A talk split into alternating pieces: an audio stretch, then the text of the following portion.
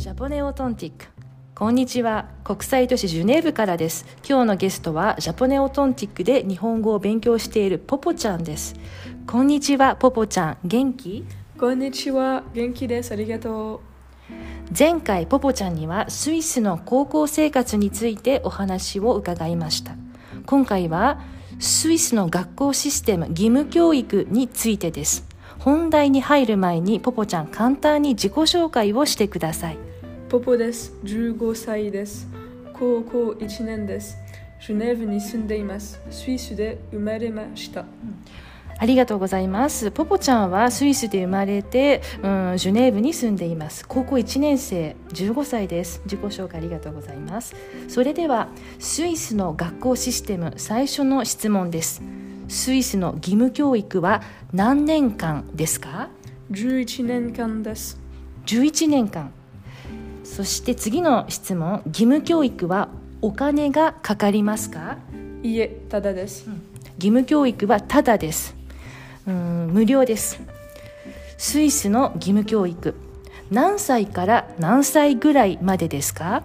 一般的には4歳4歳から15歳ぐらいまでです。それから15歳から18歳までフォーマーションを受けなければなりません、ありがとうございます。一般的には4歳から15歳。で15歳から18歳は、うん、フォーメーション、うん、フォーメーションというのは例えばどんなものがありますかポポちゃんは今高校に行っていますよね高校の他にどんな学校がありますか Je peux vous répondre en français bien sûr, bien sûr. Euh, bah, euh, il y a différentes écoles. On peut par exemple soit aller au collège, soit faire des choses plus euh, spécialisées comme l'horlogerie ou le dessin ou comme ça.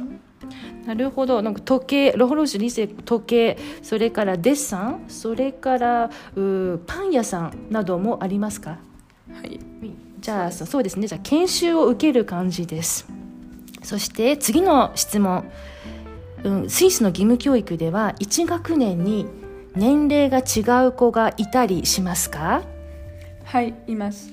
例えば中学3年で14歳、15歳、16歳の人がいます。うんなるほど。